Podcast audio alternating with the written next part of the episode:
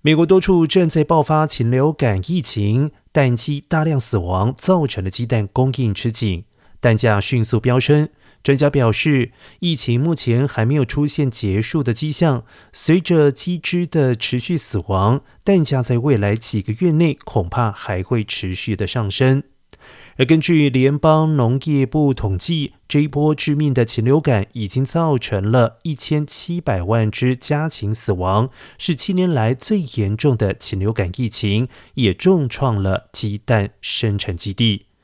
美国的中西部鸡蛋农场已经有超过一千一百万只蛋鸡因病死亡，或者是遭到扑杀，约占全美鸡蛋总数的百分之三。